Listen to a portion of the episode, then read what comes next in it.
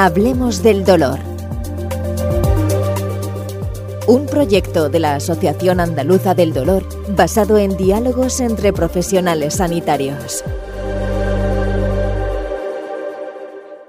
El taller Humanización del Tratamiento del Dolor Crónico lo hemos impartido tres profesionales, uno del ámbito de la psicología y de la de alguna manera de la salud pública y la docencia, otra persona, otro profesional eh, del ámbito de la enfermería y otro profesional del ámbito de la medicina. Y por orden de intervención hemos sido José Luis Bimbela Pedrola, psicólogo salubrista, profesor asociado en la Escuela Andaluza de Salud Pública, Ana Rodríguez Cuesta, enfermera, experta en bioética y profesional del Hospital eh, de Traumatología de Granada, y Ana Cabrerizo, eh, gran experta en el tema de los cuidados y en estos momentos profesional de atención primaria aquí en Granada, en un centro de salud. Bien, yo así en plan un poco provocador diría, teniendo en cuenta cómo ha ido el taller, que ha sido muy participativo, eh, uno de los temas que, ha aparecido quizá con, fuerza ha sido el siguiente. Un taller que se llama Humanización no nos plantea quizá una pregunta clave que es que la, la humanización bien entendida empieza por uno y una misma. Es decir, la humanización del tratamiento, del trato, de la atención al paciente no tiene que empezar como condición sine qua non, diríamos, en el propio autocuidado del profesional, de la profesional. ¿Cómo lo veis? Bueno, yo he enfocado bastante eh, la parte en la que he intervenido en el autocuidado, en el autocuidado del profesional. Eh, creo que ya está bien de instalarnos en la queja, que creo que es el momento de pasar a la acción y no esperar a que alguien venga de fuera a resolver los problemas, sino que creo que nosotros podemos hacer mucho por nosotros mismos en el ámbito del cuidado, eh, en, el desarrollo de nuestro trabajo, en nuestro desarrollo profesional. Hemos ido desgranando, bueno, una serie de puntos en los que creo que se puede trabajar, que se puede entrenar y que están al alcance de cualquiera de nosotros.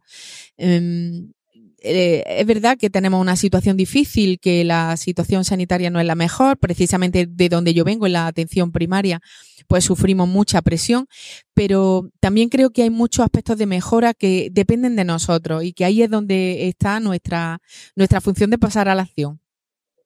Bueno, yo como enfermera eh, hemos ido aportando cada uno nuestro granito de arena y ha sido como una secuenciación. Eh, bueno, enfermería también tiene mucho que ver con la humanización porque, claro, es eh, también la que está en el día a día con el paciente y el cama a cama con el paciente. Entonces, respetar un poquito también al paciente, respetar su dignidad, respetar su, su fidelidad, eh, transmitirle confianza y respecto a nosotros también, bueno, es proporcionarle unos cuidados de calidad, de calidez, eh, desarrollar la sensibilidad, promover el autocuidado, hacerlos partícipes del autocuidado, interactuar con la familia también, hacer partícipe también a los familiares de, este autocuidado con ellos y desarrollar una interacción enfermera-paciente, sobre todo desde un nivel eh, de tú a tú, de igual a igual, como he dicho en el taller, de vulnerable a vulnerable, que todos podemos ser pacientes, eh, que cualquier familiar nuestro también puede estar en esa cama, en ese sillón todos somos igual de, débiles, de frágiles. Entonces, desde el punto de vista enfermero, creo que proporcionar unos cuidados de calidad, de calidez, unos cuidados humanizados, también es eh, tener un respeto por el paciente y, una dignidad eh, humana. Curiosamente ha sido muy bonito ver cómo los tres ponentes coincidíamos en una serie de verbos.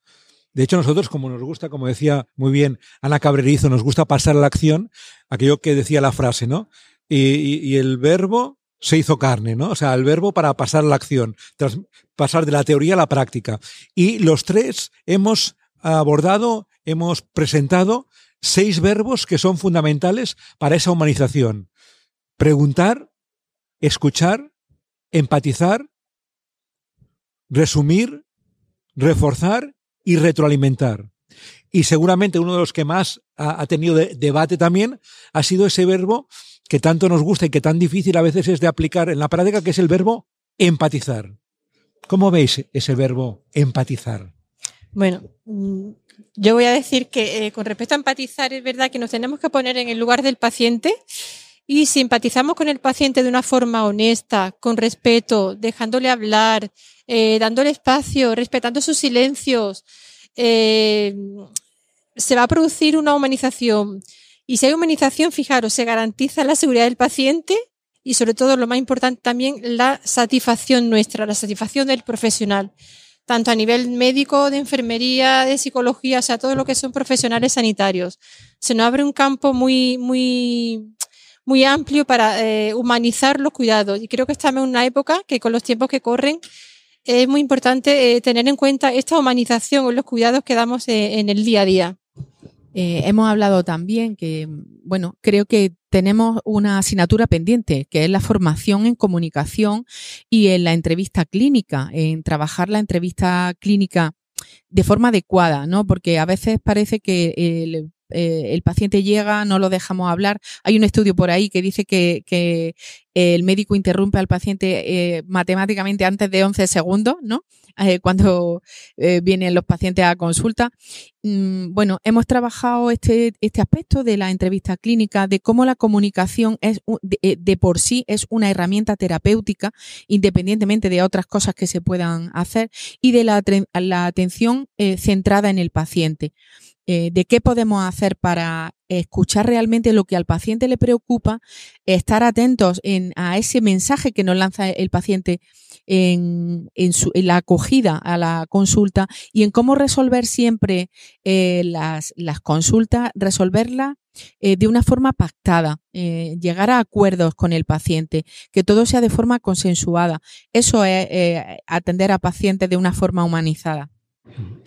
Ha sido también apasionante descubrir que en 2023 podemos hablar ya de cinco dimensiones de la salud.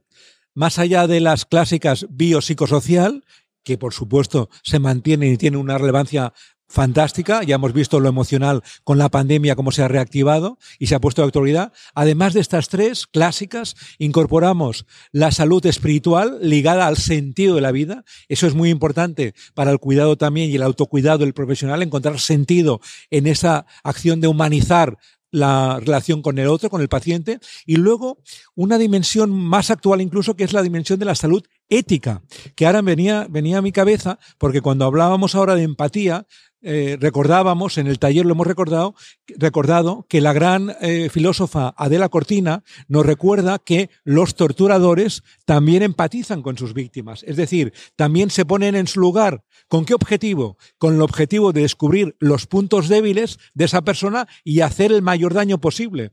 Es decir, que también la empatía puede tener eh, una aplicación poco ética, poco saludable poco humanista, por lo tanto, ¿no? Por eso decíamos que el orden de las dimensiones es importante y hay que empezar primero por la dimensión ética, preguntándose, ¿para qué voy a hacer esa empatía? ¿O para qué voy a hacer esa pregunta?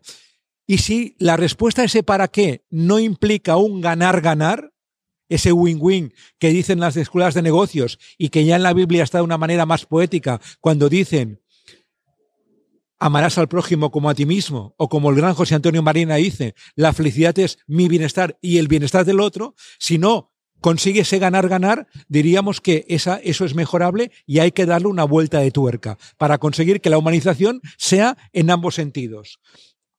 Comentábamos también que frente a la trampa de la disyuntiva, mi humanización o la del paciente, mi poder o la del paciente, mi bienestar o el del paciente, la alternativa salubrista y de humanización es la copulativa. Mi bienestar y el del paciente, mi humanización y la del paciente, mi poder y el del paciente.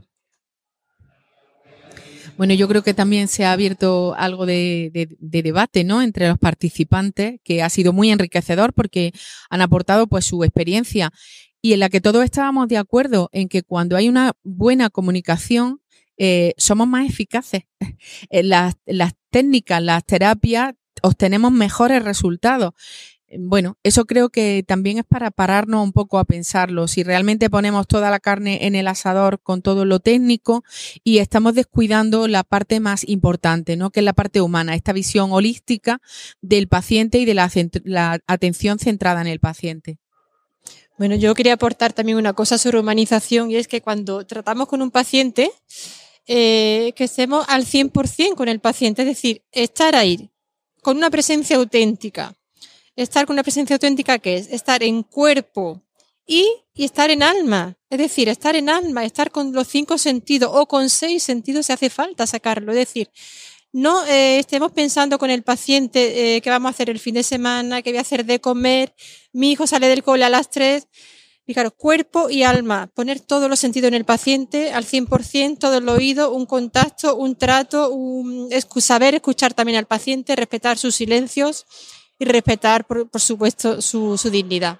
Bien, muchas gracias a los ponentes, a las ponentes. Muchas gracias también a los asistentes al taller que realmente eh, nos han permitido también aprender de su experiencia, porque todas eran personas con experiencia en el tratamiento del dolor y además con mucha humanización ya que ya traían al propio taller. Y esperemos que este, este pequeño podcast, este breve podcast, sea de utilidad también para los oyentes. Muchas gracias. Bien, muchas gracias a los ponentes, a las ponentes. Muchas gracias también a los asistentes al taller que realmente eh, nos han permitido también aprender de su experiencia, porque todas eran personas con experiencia en el tratamiento del dolor y además con mucha humanización ya que ya traían al propio taller. Y esperemos que este, este pequeño podcast, este breve podcast, sea de utilidad también para los oyentes. Muchas gracias. Deseamos que haya sido de su interés y le esperamos en un nuevo podcast.